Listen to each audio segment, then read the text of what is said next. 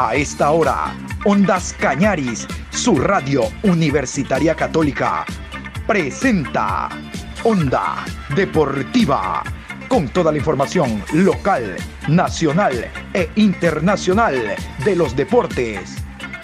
Comenzamos.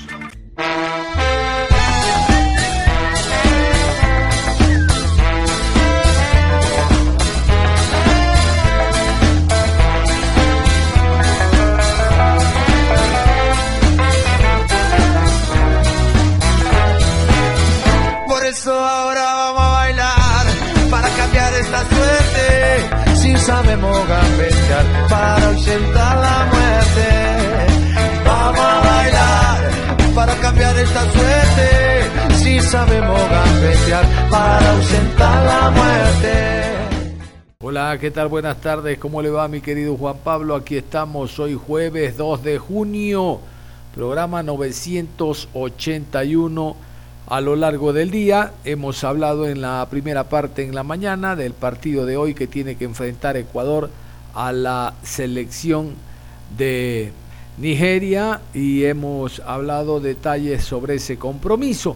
Hoy vamos a contarles eh, lo que habíamos indicado también en la mañana, que a este horario íbamos a hablar del nuevo técnico de la selección chilena. Hablamos de Eduardo Berizo, el Toto Berizo que en su momento dirigió a la selección albirroja, salió, perdón, salió por la puerta de la cocina, iba a decir por la puerta grande, por la puerta de la cocina. Recuerden que llegaron los hermanos Barros Esqueloto a intentar apagar el incendio, algo hicieron, de hecho nos ganaron a nosotros, pero igual en ese partido nosotros clasificamos al Mundial porque se dieron otros resultados.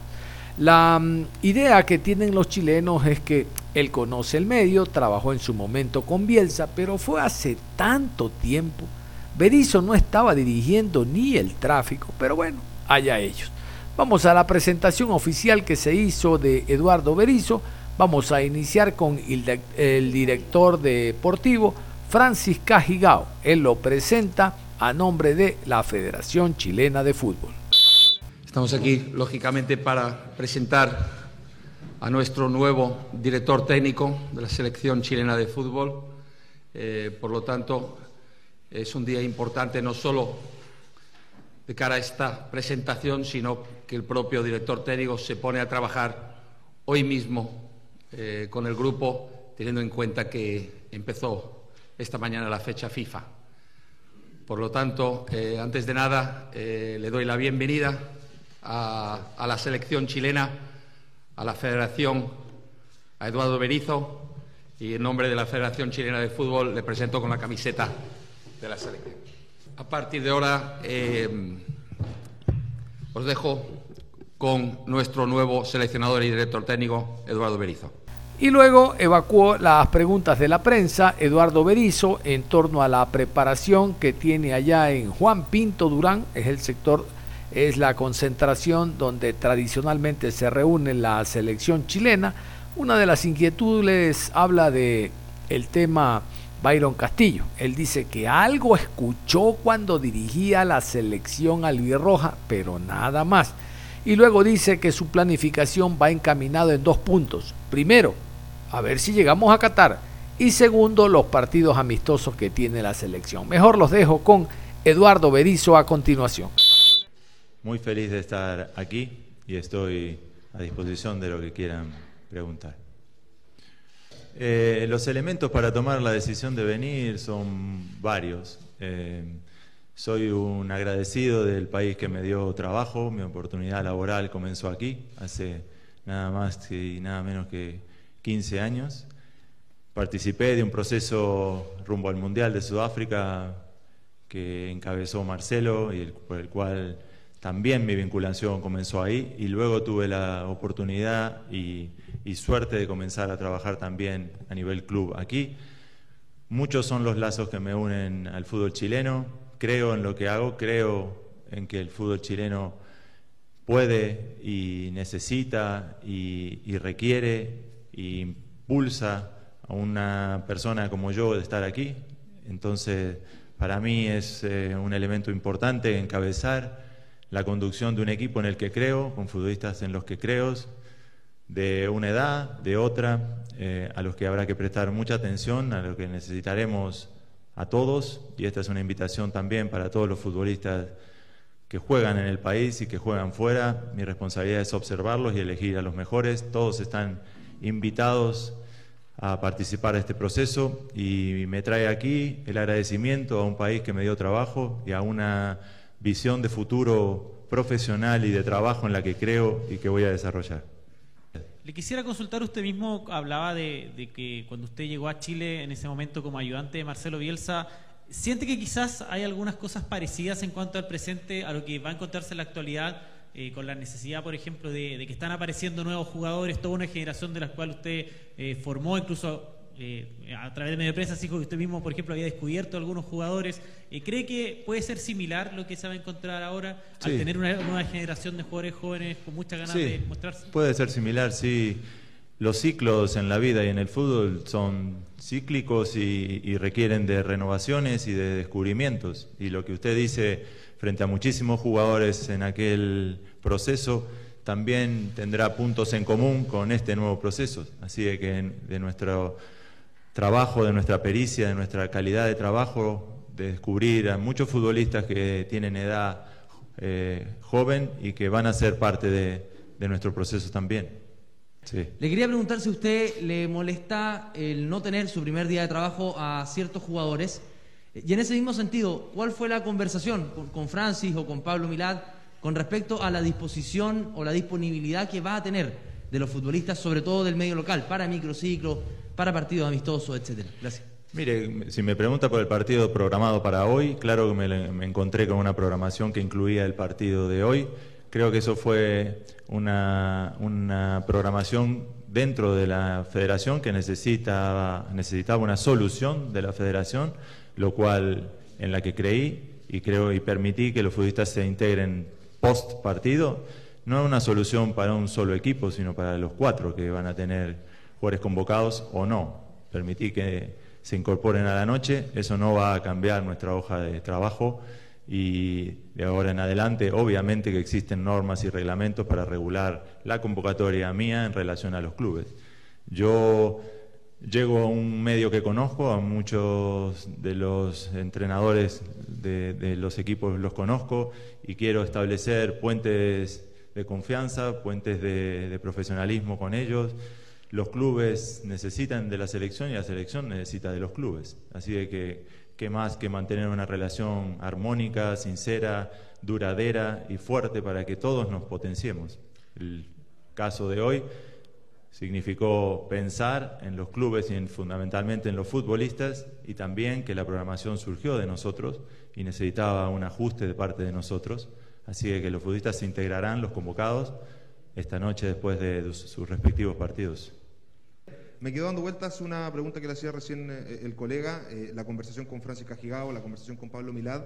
Eh, ¿Es efectivo que en algún momento usted conversó sobre la necesidad de un apoyo restricto de los presidentes de los clubes, que en algún momento los presidentes se mostraron un tanto contrarios a la idea de contratar un técnico hoy día y esperar un tiempo? ¿Cómo se toma también ese ambiente que está dando vueltas, conversaciones que hay en todo, el, en todo el ambiente del fútbol respecto de la necesidad de una separación de la federación con la NFP? cómo, cómo lo analiza desde ese punto de vista? Mira, cuando conversé con Francis en sus intenciones de contratarme, lo primero que le manifesté era mis intenciones de continuidad.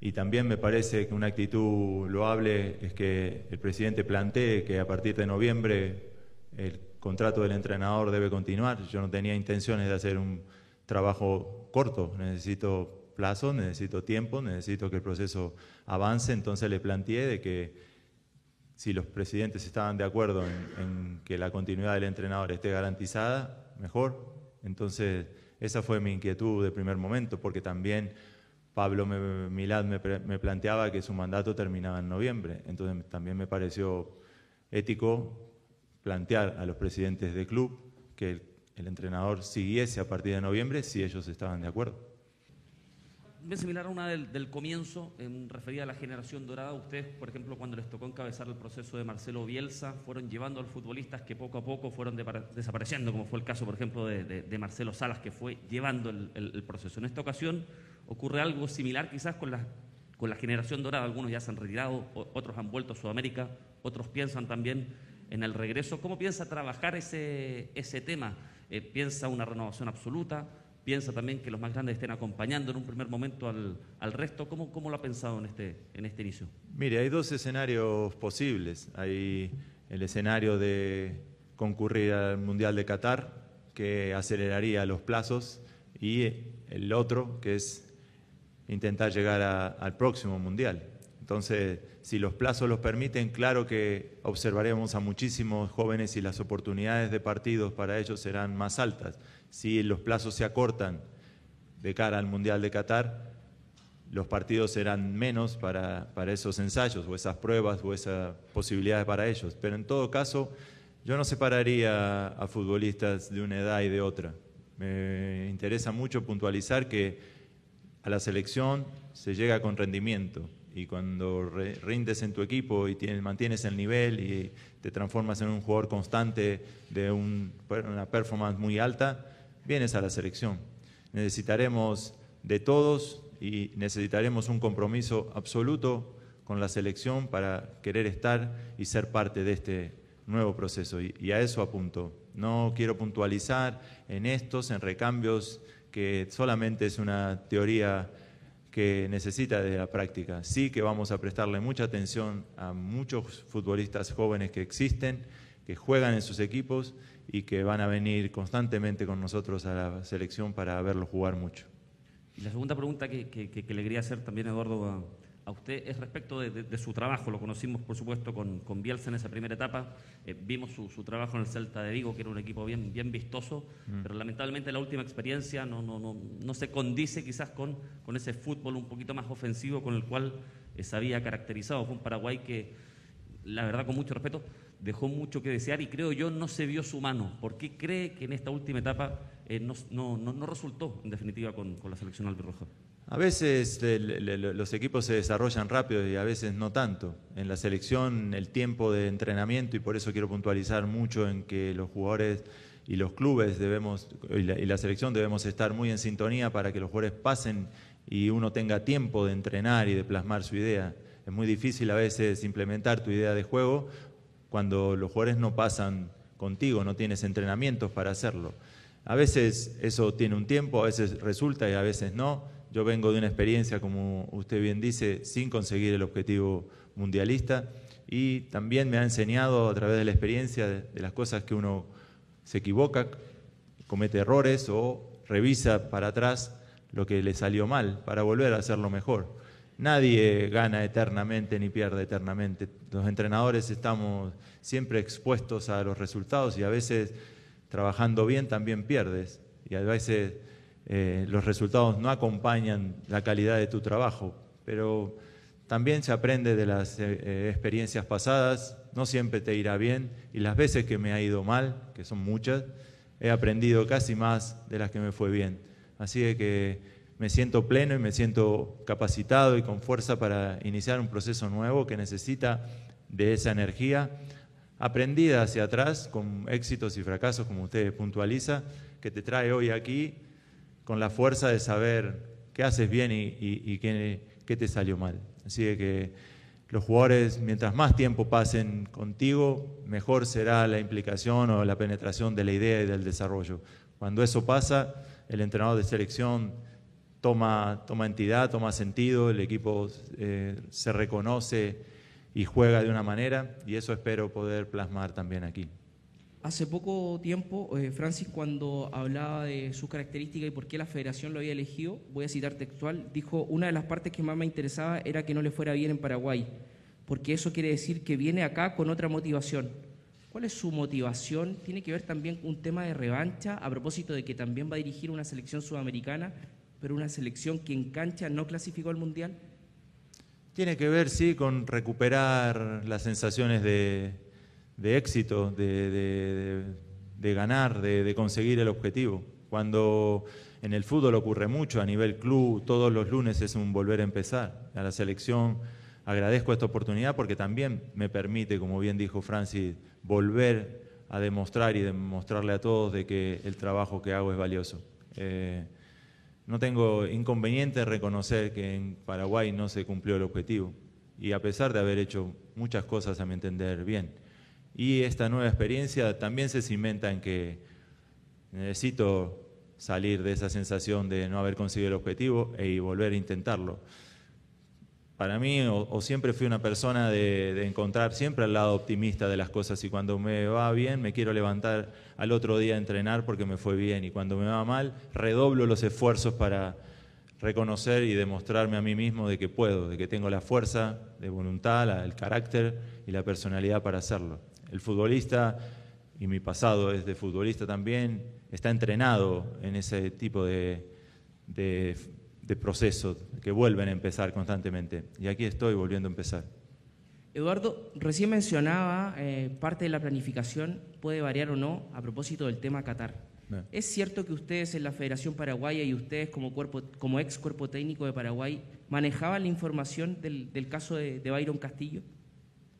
Cuando sucedió el partido entre Ecuador y Paraguay, previo al partido, hubo comentarios sobre ese, sobre ese episodio, sobre esa situación, pero no pasó de esos comentarios. Haciendo memoria hacia atrás y a partir de la pregunta, sí, el otro día también lo conversaba con alguien, pero recuerdo haber escuchado el relato, pero no pasar de allí.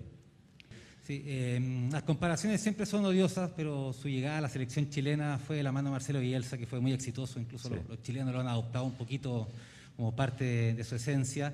Em, pudiste conversar con él en tu llegada, te llamó para felicitarte y también saber cuáles son las grandes diferencias que tú tienes con, Marcelo. Nosotros conocemos tu, camino, eres más flexible, eh, no eres tan intransigente en algunas cosas futbolísticas, pero si se puede describir de tu, de tu boca eh, las diferencias que tienes con Marcelo. Bueno, sí converso a menudo con él y claro que conversamos sobre mi llegada aquí. Eh, similitudes y diferencias, yo he sido su jugador, he sido su compañero de cuerpo técnico y soy su amigo y solamente Bielsa puede ser Bielsa. Los que trabajamos con él y nos empapamos de su, de su manera de entrenar, de su metodología, de sus convicciones, eh, aprendimos eh, que la creencia en una manera de ser dentro de esta profesión y una manera de trabajar que él refleja son los caminos que uno reconoce y quisiera eh, imitar. Después en el entrenamiento, como te digo, solamente él puede ser eh, quien es, los demás tenemos o, intentamos, o, o, en mi caso personal, he labrado mi metodología de trabajo eh, apoyándome en sus enseñanzas, pero es propia, soy otra persona fundamentalmente y eso me traslada o me convierte en otro entrenador diferente. Eh, sí, me gusta atacar, me gusta poseer el balón, me gusta que mi equipo sea protagonista del partido a, través de la pelota y para eso necesitamos recuperarla, ser agresivos y mientras más cerca del arco rival la recuperemos, el ataque se resuelve. En esas similitudes, en esa idea, concuerdo con con Marcelo, porque también pensaba el fútbol así cuando lo jugaba y después de trabajar con él me reafirmé en la idea de que también quiero que mis equipos jueguen así. Sé que lo comentó hace un, hace un rato, pero para que quede bien, bien claro, bien zanjado, ¿se comprometieron con usted, ya sea Pablo, Francis, a que va a tener siempre que los necesite a los jugadores a disposición, que lo que va a ocurrir esta tarde no se va a repetir más? Mire, las fechas FIFA tienen eh, un, reglamento que empieza o empezó anoche a las 12 del mediodía. Yo tenía dos opciones, o impedir que los futbolistas jueguen en sus equipos o que vengan después del partido. Como, el como la programación se originó en nuestra federación, me pareció acorde o me pareció correcto solucionar el problema de parte nuestra. Y eso hice, que los futbolistas no se pierdan el partido, porque para mí no solo por exfutbolista, sino como seleccionador también, me interesa de que jueguen en sus equipos y a los clubes también le interesa que sus jugadores jueguen sus partidos. Decidí que se integren esta noche después de sus respectivos partidos. Y esto no tiene relación con un club, tiene relación con los cuatro clubes, con Colo Colo, con Ñublense, con Everton y con O'Higgins. Creo que el trato debe ser equitativo y justo para todos y por eso opté por la opción que los futbolistas jueguen en el partido de esta tarde, los dos partidos, los cuatro equipos, y luego se integren. Las fechas FIFA tienen una reglamentación, inexorablemente hay que cumplirla. Y de cara a, semanas vacías, de cara a microciclos, de cara a posibilidad de trabajo, quiero establecer con los clubes una sensación de, de sincronía, de sinergia. Es necesario que los jugadores vengan a la selección porque eso los potencia. No hay un futbolista nacional que no quiera jugar por su selección y no hay futbolista que no valga menos eh, después de jugar en la selección. Y para mí es muy importante que los jugadores también jueguen en sus equipos, lo hagan bien y luego vengan a la selección convocados por su rendimiento. Y le quiero consultar también, porque esta tarde empiezan a trabajar en, Juan Pinto Durán. Sí. ¿Qué le pareció enterarse primero que, la selección sigue trabajando en ese mismo lugar que usted conoció hace tanto tiempo atrás y que ha cambiado muy poco? ¿Le, sorprendió? ¿Qué le parece y cuánto afecta el hecho de que esta selección, después de todo este tiempo que ha pasado, sigue trabajando donde mismo y esos logros que tuvo en su momento no se reflejaron en mejores condiciones, en mejor lugar físico para... Bueno, será, será, será parte de un proceso, de un proyecto que también incremente la infraestructura, también otorgue nivel, también eleve la, prestación de, servicios o de calidad de, hotelería, de ciudad deportiva que requieren futbolistas de, de selección. Encontré en Pinto Durán igual que cuando me fui, eh, tan, tan ordenado y tan correcto y tan pulcro como lo, dejé hace 15 años, con mucha gente con la que participé y me emocioné de, volver a encontrar.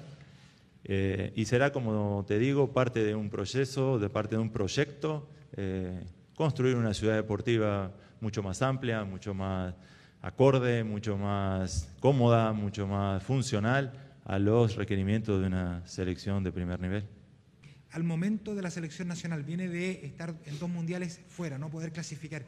¿Qué mirada tiene usted estando desde afuera? no eh, Porque acá en Chile, y, particularmente los jugadores lo asumen como, un golpe duro, sobre todo el primer mundial de, un fracaso derechamente. Eh, ¿Qué se hizo mal?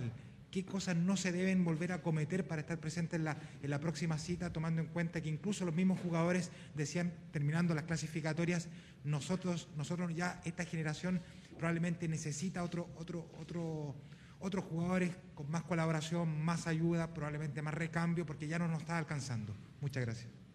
Bueno, para, para, diagnosticar lo que me pregunta debería hablar del trabajo de otras personas y no quisiera hablar del trabajo de otras personas. Yo no he vivido los dos procesos anteriores, pero sí que, evidentemente la sensación de, frustración por no ir a un mundial, te tiene que hacer redoblar esfuerzos. Todo el mundo tiene que redoblar compromisos, todo el mundo tiene que hacer más de lo que hacía y de cara a lo que viene, con dos escenarios como los planteábamos antes, debemos comprometernos más, trabajar, trabajar y trabajar más. Ya le digo, no quiero eximirme de la pregunta, sé lo que me pasa a mí y no quiero hablar del trabajo de otros seleccionadores que eh, estuvieron antes de mí, por respeto, soy un hombre respetuoso en ese sentido eh, yo veo los partidos y, puedo contestar futbolísticamente qué, ha pasado, pero sobre el trabajo de, otras personas no. Entonces, sí, creo que la frustración que se vive por no alcanzar el objetivo tiene que redoblar esfuerzos, tenemos que hacer más de lo que hacíamos, como, como primer sensación. Eh, Chile viene, yo no sé si enredado o atrapado, no sé cuál es la pregunta, hace rato con el tema del recambio. Eh, Reinaldo Rueda entró su proceso y habló muchísimo sobre aquello, se ha hablado mucho. Em, yo leo entre líneas que su disposición es simplemente nivel y rendimiento. Esa va a ser su lineamiento y eso, pregunto también, implica que de pronto un jugador histórico, un jugador que le otorgó mucho a Chile, si no está en su nivel de rendimiento, no va a ser convocado, tenga el nombre que tenga. Sí, Creo que el rendimiento te trae aquí, el ahora.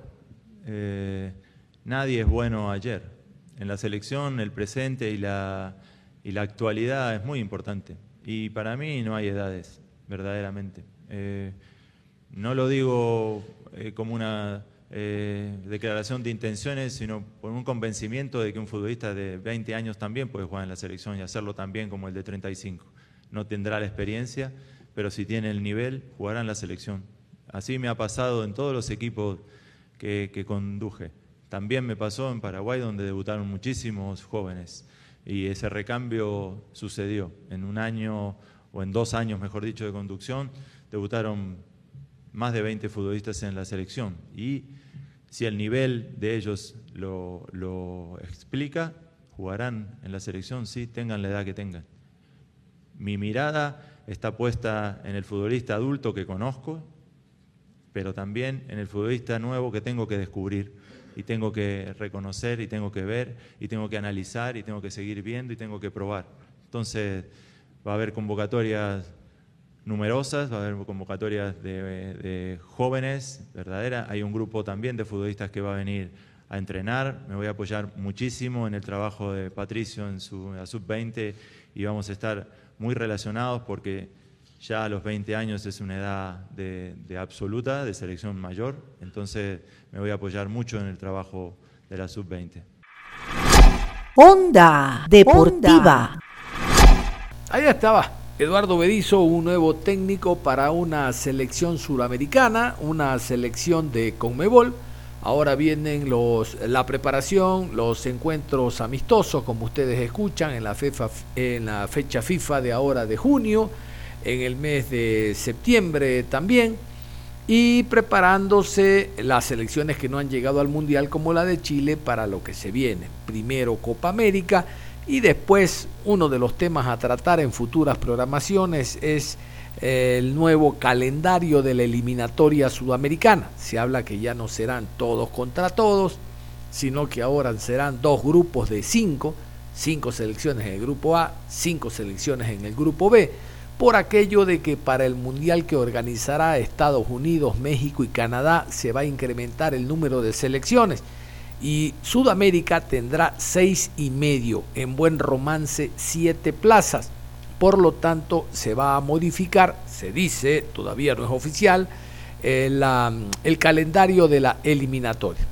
Finalizo contándoles que solo una selección de Conmebol, la colombiana, aún no tiene técnico.